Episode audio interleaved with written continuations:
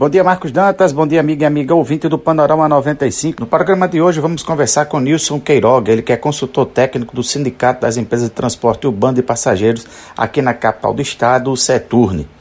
Vamos saber o impacto da pandemia para o setor de ônibus aqui em Natal. Nilson Queiroga, bem-vindo. Qual o impacto da pandemia durante esses 90 dias para o setor de ônibus aqui da capital do estado?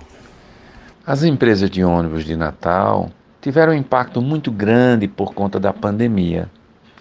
Perderam mais de 70% de sua receita.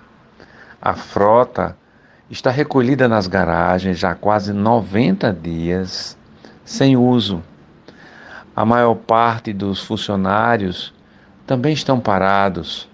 Alguns é, foram aplicadas medidas provisórias do governo federal, com redução de jornada, redução de salário, mas outros tiveram que ser demitidos.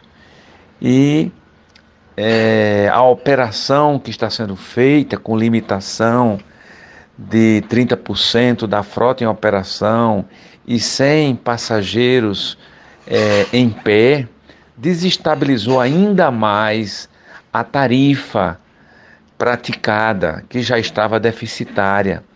Só para se ter uma ideia, só no final de março e abril, as empresas juntas tiveram prejuízo de cerca de 6 milhões.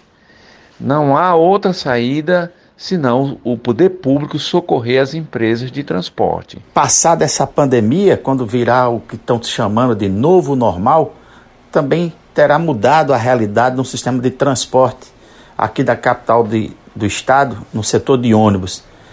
Que mudanças serão essas? Que reflexos serão esses no sistema de ônibus aqui na capital do estado, na sua opinião, Nilson Queiroga? Ainda estamos vivendo praticamente o pico desta crise do coronavírus.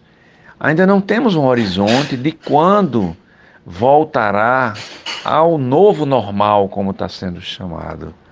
Mas sabemos que o sistema de transporte jamais será o mesmo a operação terá que mudar e o poder público tem que planejar uma nova relação para com as, as empresas operadoras.